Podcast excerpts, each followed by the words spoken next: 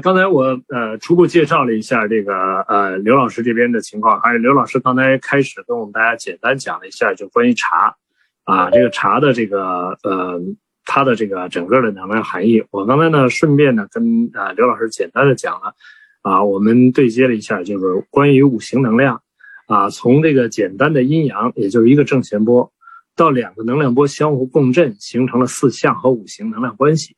其实这告诉我们一个特别简单的逻辑，就是一切存在，其实它的内在，啊，全部符合，全都是符合四象五行能量分布的，也就是所有的显化或者所有的相互作用形成的能量结构，都符合四象五行能量关系。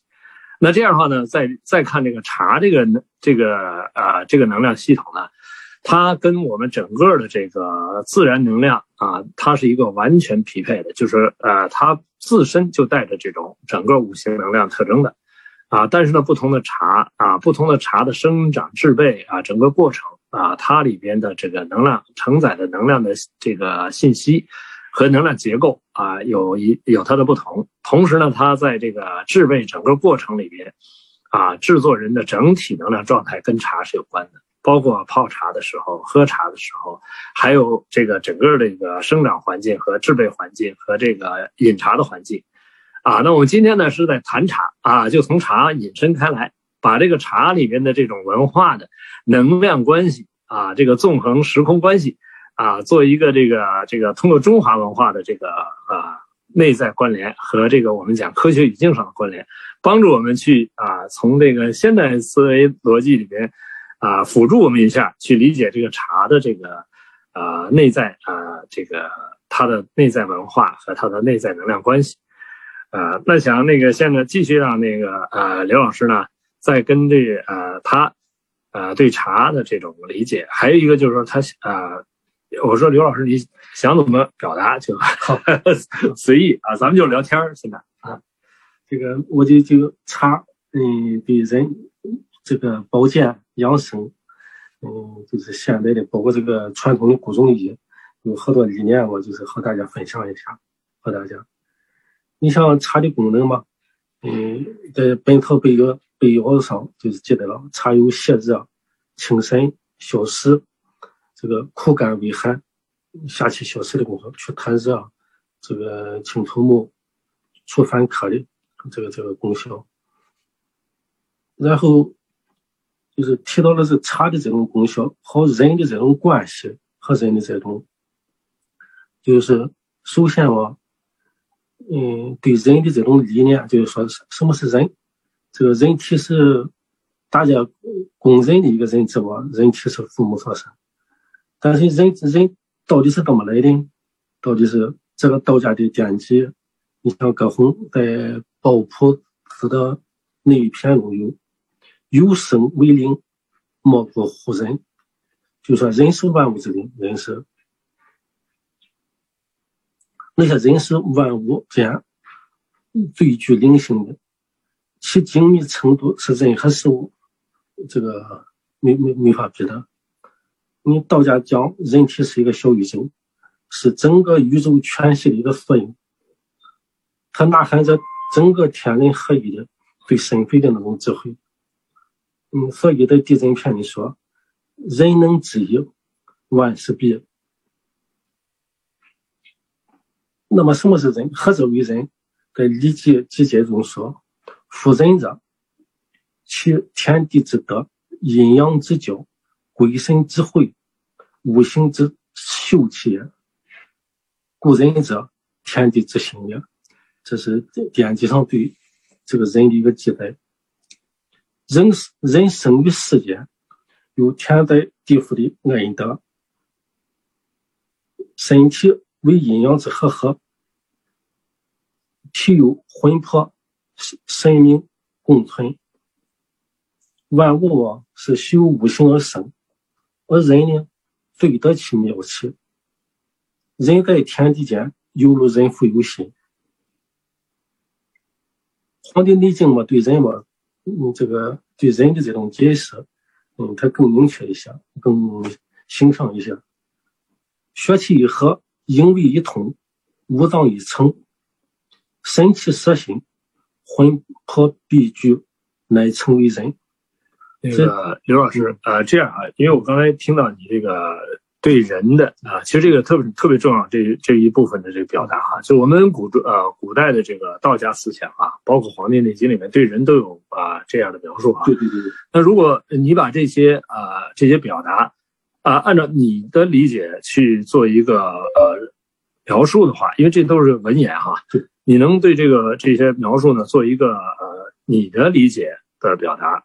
啊，或者你在政务过程中，你正你你感受到这些这些东西，啊，它转化成你的语言的话，你觉得怎么表达可能更贴切一些，或者对你的理解上，这个嗯，就是你看下面我又说了一个，就就我我自己对人的这个理解啊啊，人嘛是父精母血和合，因为之气我变动全身，五脏六腑的形成，先天一气注入。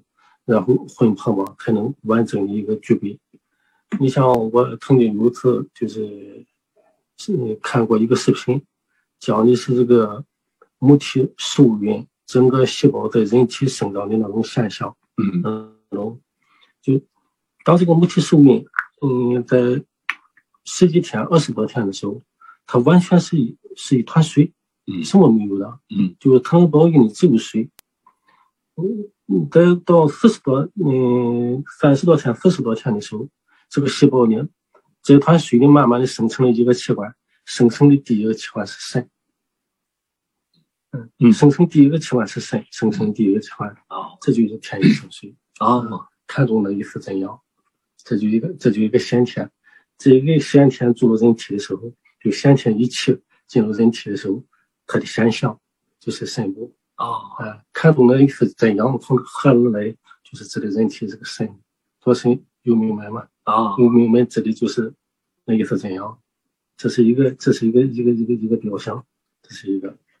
对，那这里边呢，我我来我来呃回应一下哈，就是因为这里边呢，呃，我们老祖宗的这些语言表达呢，实际很多东西呢，它是一个。啊，一个显化的，从相上啊，从这个能量结构上一种表示。但是我们用现代呃逻辑来跟刚才讲到这个来做一个非常啊非常啊比较容易用我们现在思想去理解的话呢，其实我们刚才讲了，就是说这个时空里的一切存在啊，其实呢，我们从它的复杂性到它的质简存在，也就找它的共性的时候，我们找到了一个非常重要的共性，其实就是一切最简单的存在，不管它是。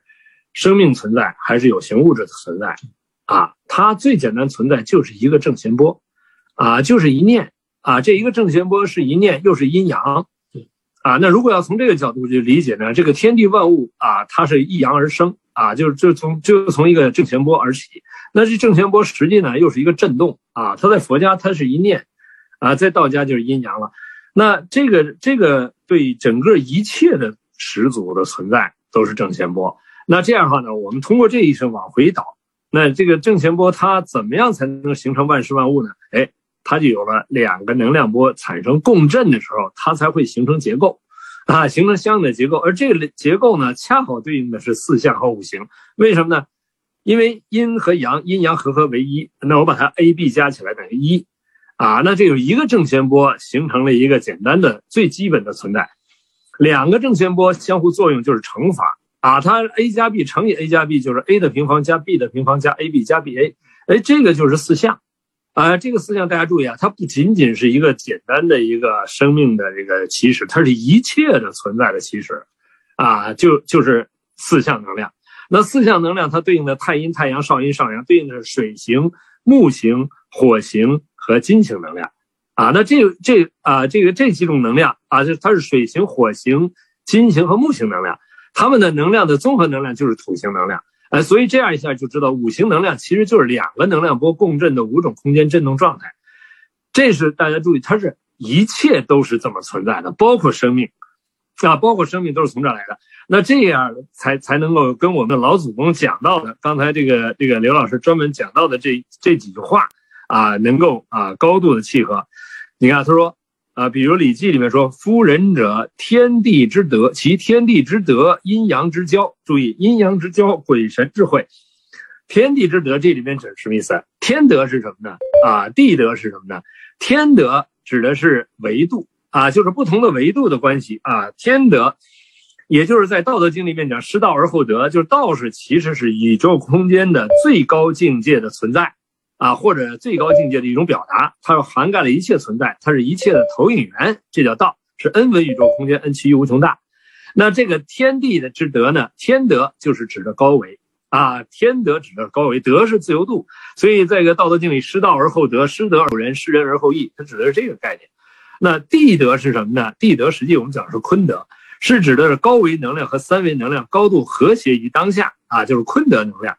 所以这是天地之德，而人恰好呢是顶天立地，在于天地之间啊，所以这里面其天地之德，阴阳之交。啊，实际呢，这个包括了这个这个能量的同频共振啊，形成了这种啊能量的这种共振啊，呈现了这个啊这个可能呃一切存在的可能。再一个呢是鬼神智慧啊，这里面讲的鬼和神什么意思啊？所谓的鬼啊，就是我们讲的这种无形的能量波啊。那么神是什么呢？是来自高维的啊这种能量波，就是自由能量。啊，和我们我们三维的这个能量，就是我们无形能量的这种啊鬼神，啊所谓鬼神的智慧啊这种共振，啊形成了这个所谓的我们这个就是人的身上啊具备了啊通天彻地的纵向的啊纵横的能量啊关系，全部在人的身上啊能够呈现，这样呢就对于我呃这个啊。另外呢，还有是五行之秀气也啊，就像大家说，这五行能量就是它是五行能量之中最啊动态活跃，而且呢，它是贯通整个各个维度的，也就是每每一个维度都存在阴阳四象五行八卦的这种能量共振态，只是呢，在纵向呢，它是一个投影关系。那这个人的内在，它一定是来自高维的投影，所以这个知秀啊，秀是什么呢？是一种和谐的投影关系，呈现了这种人的生命状态啊，最自然、最健康的生命状态。所以就这几句话，刚才这个，呃，刘老师讲到这句话，对人啊，我们一下把人和万物哈，啊，用这么一个纵横的宇宙的能量关系啊，把它总结出来啊。那这里面呢，我们又可以理解，在这个基督教里说，这个上帝按照自己的形象创造的人啊，这句话怎么解释呢？其实。这就是投影关系啊！上帝是 n 维 n 趋于无穷大，啊，他呢从那个他是一切的投影源，那人是怎么投影出来？就是从最高投影源一一级级投影到三维空间，构成我们三维这种显化的人。大家注意，投影的像跟投影源啊长得像，这是一种必然的。所以我们不知道神是什么样，但是我们知道人是什么样。那我们又知道人是由神由由最高境界投影来的。所以我们就知道，这个投影的像一定是在投影原理跟它有相同的这种形象，才会投影出啊人的这种形象。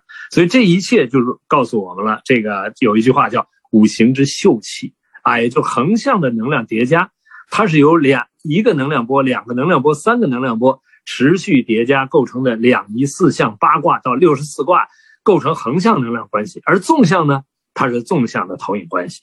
所以这样的话，横向的能量叠加跟纵向的投影构成了我们人的整个能量结构，而且它也是整个天地一切万物的能量结构啊。只是呢，这人呢，因为它是啊保持了这个本源的投影形态，本源的投影啊，所以这就构成了人。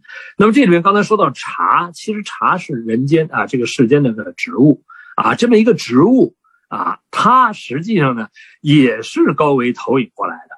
啊，这个投影只要是这个存在在这个空间里，一切都是高维投影的啊产物，所以它都具备了高维能量的某种特征，而且呢，它的特征呢又是一个什么呢？是全息特征，因为这个宇宙空间任何一个质点包括了宇宙中的所有信息，所以茶这个这个这个这个植物，它其实带有宇宙中的所有信息，那这个信息呢？它带有不同的特征能量，所以它对生命一定有着相互对应的一种作用关系。这是我们讲茶和生命、茶和宇宙、茶和整个空间、时空能量之间这种关联。啊，那刘老师您继续。好好好，嗯，刚才李教授说的特别好。嗯，然后这是一个，就是对人，嗯，对生命这种这种认知，这种通过点击上。你像在养生方面哈，茶与健康。你如果谈茶与健康，谈养生的话，那就牵扯了一个中医。嗯，那中医是什么？中医就是现代中医、传统中医与古中医的一个传承之间的关系，它到底是什么？就是前就是咱现在人经常说的，嗯，现代中医讲一个养生嘛，嗯，讲一个传统中医讲了一个护生，古中医它是从一个大全息讲了一个全身，就是讲了一个，在这个现在咱。最有代表性的建筑物当中，咱就能看到这种养生啊、护生啊、全身的一个啥，一个一个一个像，它也是有个像的，也是一个天人合一，一个像，一个对应。你像北京故宫外三殿啊，外三殿第一个殿叫什么？叫综合宫。综合宫它注重的是什么？是综合。综综合宫。综合这两个字面就对应了咱现代现代中医讲的养生，嗯，治综合。这个到第二点的时候，你看它叫什么？叫叫保和殿。嗯啊，外三殿第二点叫保和殿。嗯，保和殿取了什么？取了个保和之意啊，这也是个传统人医，它就起了一个护身的作用。嗯，到到里边外三殿的最后一个殿呢，叫太和殿。嗯，取了一个太，太是大到极致的一个一个意思。就是一个和合之象啊，一个，这是一个，就是说这是外三殿，内三殿它有个叫，就是特别有意思了，整个是针对人体啊，嗯，这种这种，第一个殿它叫交泰殿，它内三内三殿第一个殿，交泰殿是什么？叫心肾相交，天地心神交往，天地交合。他这个交合哪来的？是从日月往往来的求得的。嗯，从日月往来，嗯，这是积极卦啊。嗯，从罗从卦上来说，对，就水火既济，水火既济。对对。那第二点嘛，叫坤离宫，它注重是坤宁二字，地得一而宁。第三个点嘛，叫乾清宫，嗯，天得一而清，嗯，就是说这是老祖宗给咱留下来一个智慧，这个智慧是什么？告诉你，你如何养生，如何护生，如何全身，都包含在内。这这这是非常大的一个，就是说建筑物的一个一个一个了解体现出来。对，这个像，对这这几个呃这几个总结的非常精彩哈。这个我我们讲哈，就说呃把这个中医如果把它从现代，就是我们现代人啊，在三维的人比较了解的啊这一部分呢啊，大家比较注重的在养生层面。那在我们的传统中医里面呢，它强调一个护身概念，而在这个古中医啊，我们讲上古啊，是其实上古我们很多人理解为是远古，其实这个远古哈不足以表达上古，上古是指的高维，是指的在整个宇宙空间高维和现实的一种连接，其实叫上古。所以古中医它代表了一个上古，所以它代表什么是全生？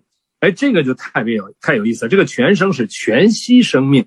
就整个宇宙中的所有空间和信息构成的对生命的一种完整的理解，啊，所以这个你看这个，所以中国的这个这个皇宫里边这个中和殿、保和殿和太和殿，恰好代表了这啊两在这三部分，一个呢，它中和是在这个养生，为什么养生呢？它哎，刚才呃刘老师说的非常清楚啊，就是它是以这个我们三维空间的生生命身体能量，比如身心呃这个心肾交泰，天地交合。日月往来，啊，这个呢是我们三维空间可见的，而且可以通过三维的逻辑进行描述表达的，在我们身体上可以看到，比如像水火既济呀等等，这是在我们三三维空间上可以表达出来的啊。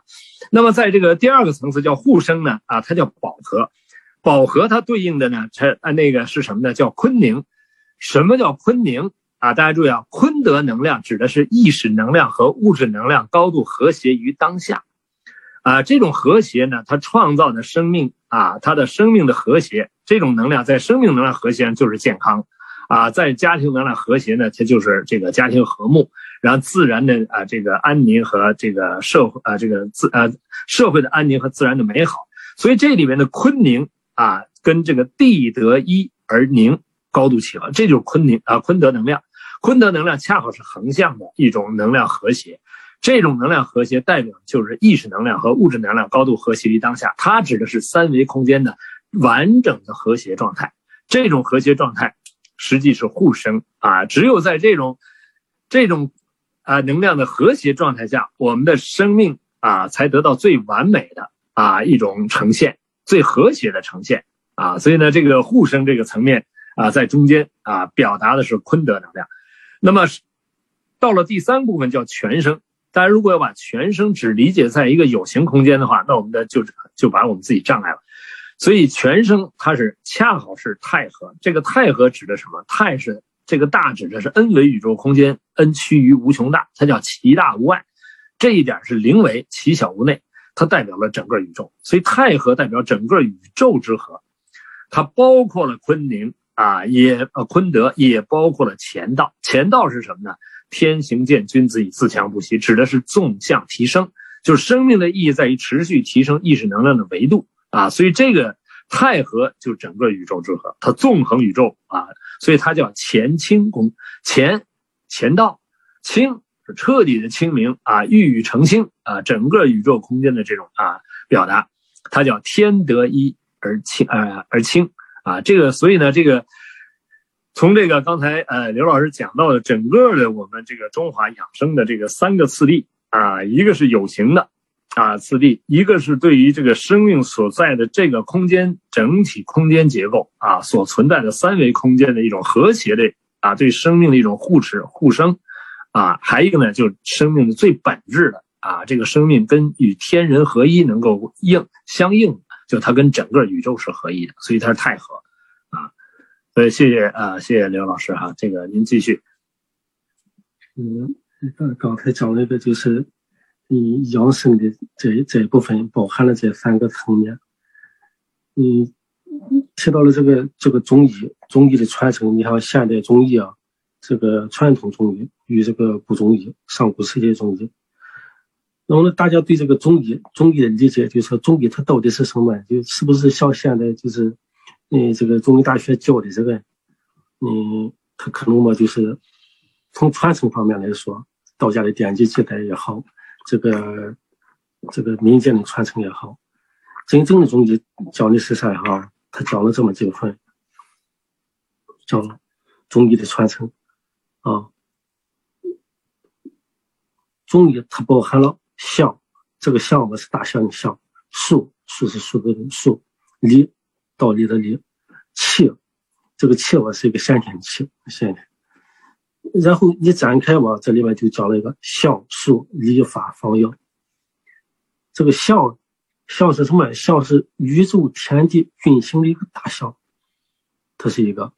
你看古人，古人经常讲“得意忘相”，这个这个意吧，就是意思一样。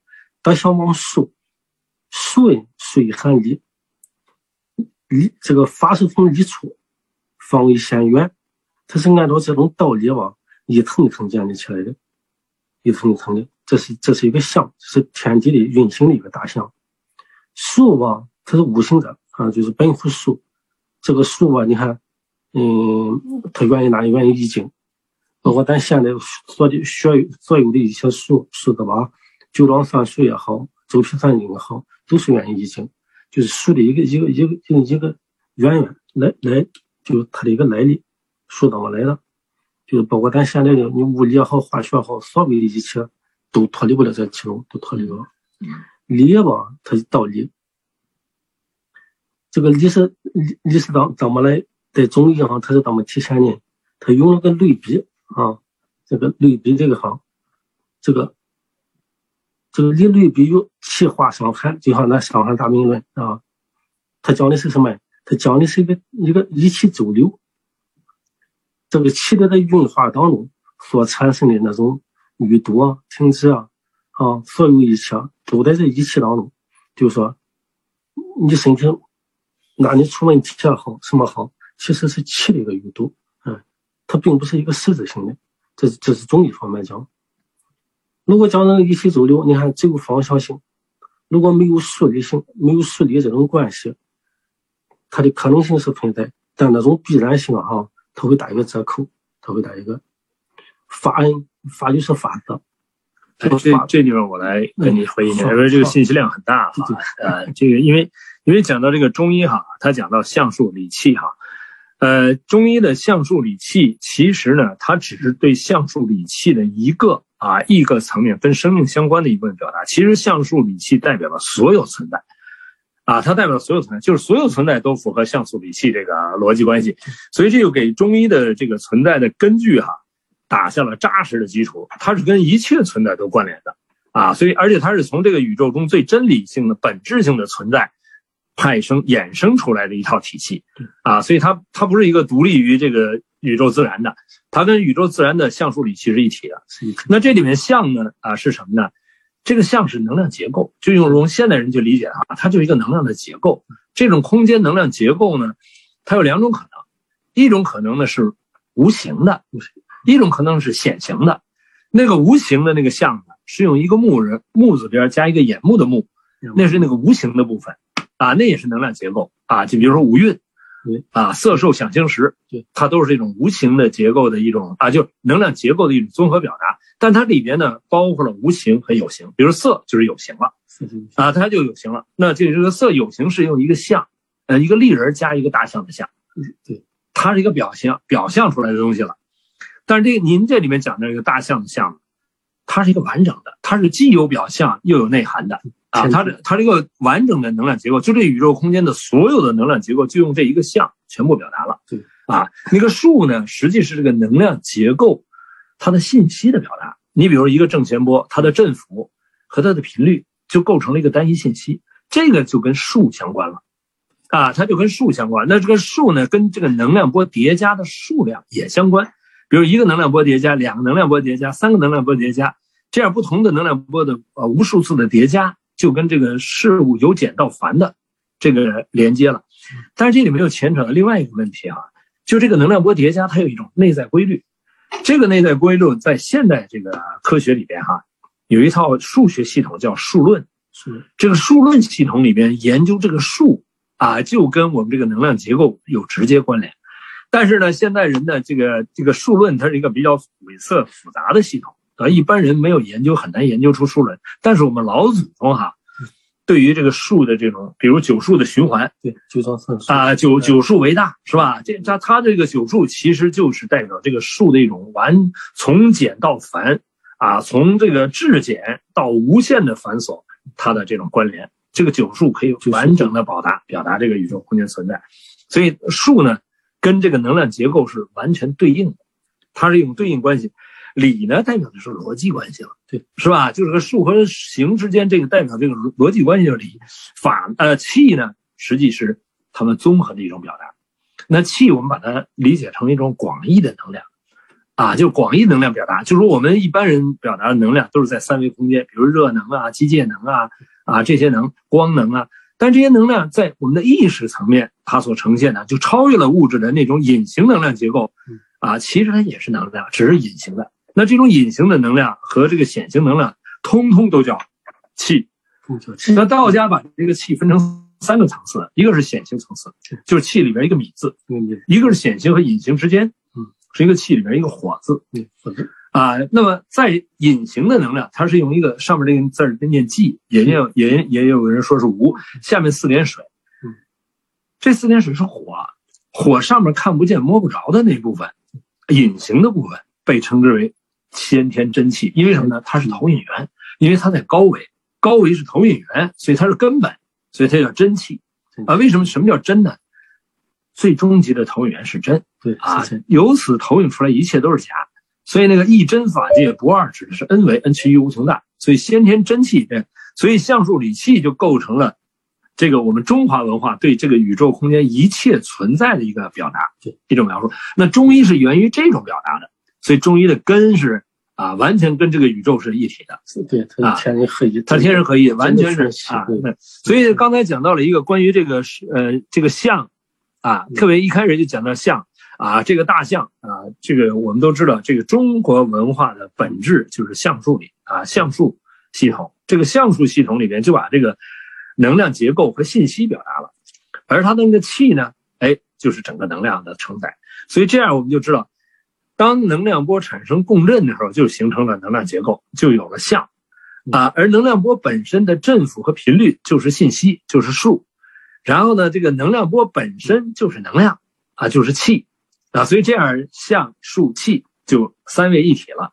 啊，所以这样呢，我们就能够从这个过程里面理解刚才这个呃刘老师讲到的啊这部分内容。啊，他讲到了一个数哈啊数啊数五行者，其实这个数呢，呃最初始的数啊，在三维空间，我们中华文化里面最初始遇到的数是河图洛书，是吧？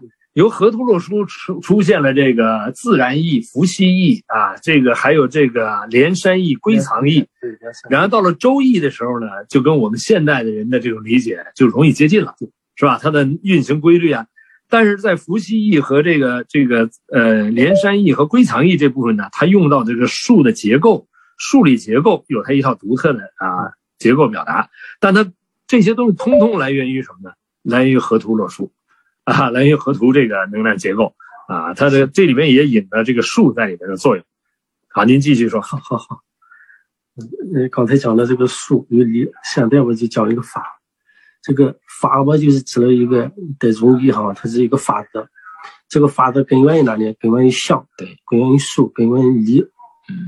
然后中医吧，它是通过什么？是通过色脉的诊断，用符合天地自然之道的一些规则去设法。嗯。它这个设法是从自然法则形成的运用一个法则。嗯嗯。你方呀方，大家肯定好理解了，它就中药方、经方。嗯。那么方到底是什么？方它就包含了一个天圆地方。嗯。方嘛是是有是寒，它是一个承载是化。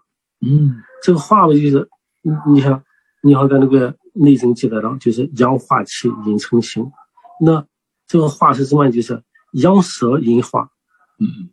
这个方方是方是阴化也啊，就是形成的病道、病理、病机啊，咱用方位化掉。中国古人嘛，他就参照这种天地之道来操作这个规则。操作这个规则的时候，你看地不能独存，天地阴阳它是耦合的，天地阴阳。嗯。一动啊，绝对是两个一动，不可能是固定性存在。所以方中必须要含元，方中含元的时候才是真正的方。嗯。这个元是啥？这个元是。你这个方画的这种动力规则，这个规动力规则就是阳头阳湿啊，它产生的这种动力来化掉一些不正常的一些东西，这就是一个阳化气阴成形。嗯啊，阴成形到脏外，那咱就扶阳助阳，把阳气扶起来，然后画就这样不正常的一个东西。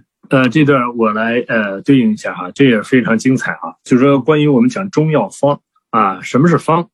这里面先说到了一个天圆地方。啊，大家注意这个方啊，在这个里边实际什么是能量结构啊？它是载有某种信息的能量结构，或者方是用信息的形式表达的能量结构啊。那我们说这个能量如果是偏性的话啊，比如这个人身上的能量是偏性的话，那它一定会产生啊，一定会产生某种偏性能量结构。那么怎么样这个化掉这种能量结构呢？我就要用一个跟它的偏性正好相反的能量结构。来对峙这种能量结构，那个相反的能量结构的构成就是方，啊，这个方一定是针对一个不正常的、不自然的能量结构而呈现一个让它回归到正常的一个对应的一种能量结构。这两种能量结构，一个正一个负，两个放到一起就抵消了，啊，这个症状就没有了，啊，这个这个，这这就是这就是中医治疗的一个非常重要的这个这个原则，就是说方本身是什么呢？其实方本身就是。建构的一套啊，对峙不自然能量结构的一套啊，能量结构公式或者能量结构的一种表达，而这个能量结构的表达，其实，呃，有些这个好的中医哈，它这个能量结构，它可以是写成一个显化的啊，数字的也好，文字的也好啊，但是实际这个显化，它写下的当时它的内在的高维意识能量结构是什么样？就会把它这个能量结构投影出它的这个方剂的方剂的这个文字，这这个文字在哪儿，这个能量结构就在哪儿。所以这个能量结构就可以对治某一种疾病、某一种症状、某一种不自然的能量平衡。对，所以有些有些好的医生啊，他当时写方的时候就把这个能量结构已经写在这个纸上了。所以这张纸在哪，其实那能量结构也在，啊，他能够把这个东西直接放进去。所以这个方。这个药方本身它就可以治病了，啊，这也是跟那个呃我们道家师傅画的符是一回事对对，所以好方都是符，啊，一个一个一个一个好医生，他写的时候，他把每一种药的这种能量结构组合，或者一个把一个完整的组合能量结构拆分成不同的现实的这种植物啊药的这种组合，构成一个跟你这个疾病的能量结构正好共轭相反的啊，所以他就能对治这个疾病了啊。所以呢，有些好医生啊，你读他的方就治病。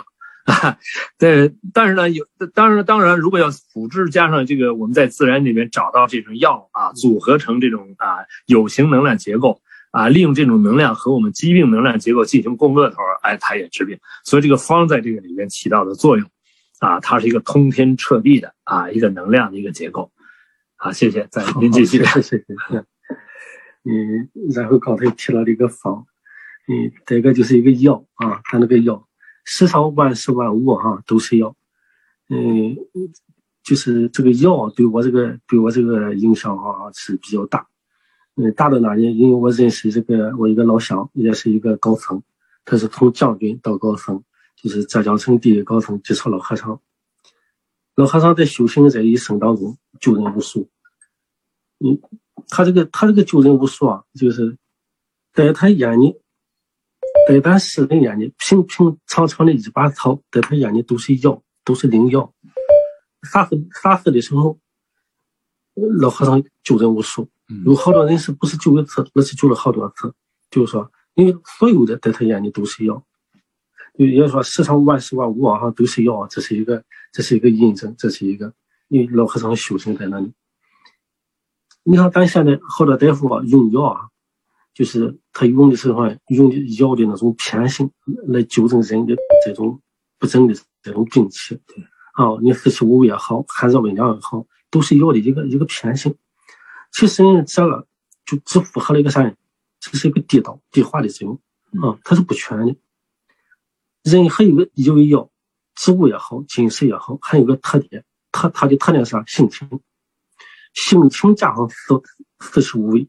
这样才能做到一个天地之道合一，阴阴阳沟合的一个相成，这是一个药。你看《阴符经》，《阴符经》就记载了：观天之道，知天之行，尽矣。古中医吧，就是观天之道，知天之理，知天之行，顺不周达，保中只能体系一个正常运转，正常的一个。好，这段又很重要了啊！讲到这个药呢，这块呢，就是说我们在现实中呢，有有形的药，有无形的药。啊，我们一般注重有形的药，但即便有形的药，它也是一个活用啊。你达到什么样境界？比如说，我就做一个很简单的呃这个比喻哈，就比如我们眼前啊有一片啊有一一片大概比如说呃几平方米的这么一片地方，它如果它是一个自然分布的啊一个呃空间的话，它上面所长的植物哈。它是一种平衡的，就自然能量上平衡的。如果有一个毒草的话，那解毒的药一定也在这个范畴里边就能找到，啊，所以它是一个完全平衡的。它自然的存在就是中性的啊，它的各种偏性组合在这个空间里面一定是平衡的。所以呢，这个我们说的这个实性，所有吃的物体、食物的实性就是它的弱偏性，啊，是酸甜苦辣，它的它是一种弱偏性。这种弱偏性呢，构成它的实性。如果这个偏性加强呢，就是这个植物的药性，啊，如果这个植物继续啊加强，偏性继续加强，就变成毒性，啊，所以呢，这个当一个人的身体也是一种啊失衡状态的时候，它一定是某种偏性主导的，所以你在自然环境里面一定有跟它的正好相反的一种植物的存在，或者一组植物存在是可以中和掉它这个特性。是不是对，但是刚才这里面啊，刘医生说啊，刘刘老师说了一个特别关键的点。它符合了地道，它符合了显形空间的存在。这里面还有另外一层，就是天道啊，就是这个这个任何一个啊药植物也好，它有一个叫性情。大家注意，性是什么？性是内在能量结构啊，性是内在。这个内在包括了什么？包括高维能量结构，它才是性啊。这个性情这个能量结构呢，就是说它把人的意识，把高维能量分布放进来了。那么人的意识和三维关联的那个关联点在哪儿呢？在天，啊，就是我们往天上看，这个天的宇宙能量分布跟我们身体能量分布是完全对应的。也就是说，这个天是我们能看到的星宿，是我们跟高维连接的通道，而那个真正的高维在每个生命的内在。所以你从高维空间获得的能量分布来加上地道上的能量分布，把这两个东西融合起来的时候呢，哎，这就给每一种药物的这种药性有了进一步的增强，啊，这也是说对于我们身体除了我们的器质性疾病以外，器质性疾病背后的原因往往是跟情志相关，啊，所以呢，我们通过情志，通过内在能量结构的调制，加上我们外在这个能量结构的调制啊。它变成身心同治啊，这个身心同治呢，对一个能量的综合平衡啊，它一个整体的，这就到了太和层面的一个综合平衡，就能达到它的效果啊。好，所以谢谢，好，好，谢谢，谢谢。嗯，就是你看刚才讲了一个讲了讲讲了腰了，然后中医就是说，看古中医，它它到底是干什么呢？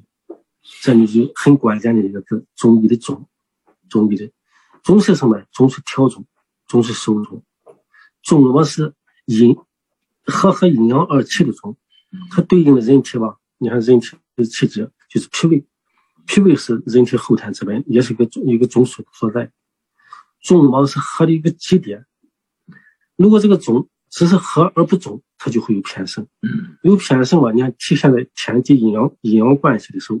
可能称之为天灾，嗯，称之为体现于人体将有疾病的一个发生发展，将有一个疾病的，所以在这个医学上，在临床在治疗的时候，求的都是不偏，就就是说不偏，就偏知道啊，它整个的是啥？就是它的整个观是阴阳，阴阳的本体，阴阳的一个阴阳本体，就是以求中和应用的一个效果的一个一个一个真谛，嗯，具体的阴。就是咱的应用中，阴与阳，它是分得为二，在体上观，要合合合二为一，嗯，在体上合，它它一定是一定是个一，嗯，就是说，一定是一个，在这个大小上嘛哈，在这个比量上，就是说有大我，但是指的小，无小不能显大，嗯，就是如果仅仅有阳的话，是为孤阳，嗯。故阴不生，故阳不长，它是相对的，它是一个无相对因缘关系用，它它是不存在的。你这个阴特别阴阳嘛，必须是相对的看待，你才能明白这个这个相阴有相缘的一个一个基本的一个道理。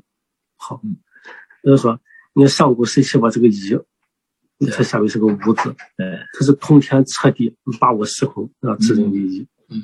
到了后后十八年吧，你看这个一吧，下面是个一，嗯，就是说运通阴阳，凡事为生，称之为称之为一个一，嗯，称之为一个。行，好，听到了。好，那个，那我把刚才讲到的这一部分哈，给大家再呃做一个对应哈。这个中字呢，啊，它有两个含义，啊，一个含义呢是一种和谐的一种手中的这个中，但它更重要一个含义呢，它是通天彻地。啊，它这个中字啊，它是由甲骨文的两个基本符构成，一个符呢就是这一竖，它叫上通下延，上通通达 n 为 n 趋于无穷大，啊下延延到当下，它整个宇宙的纵向表达。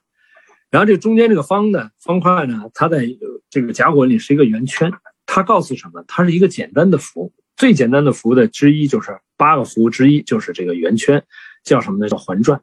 它告诉我们，这个宇宙空间一切运动都是圆运动，啊，从微观到宏观全是圆运动，所以它是整个宇宙的动变规律。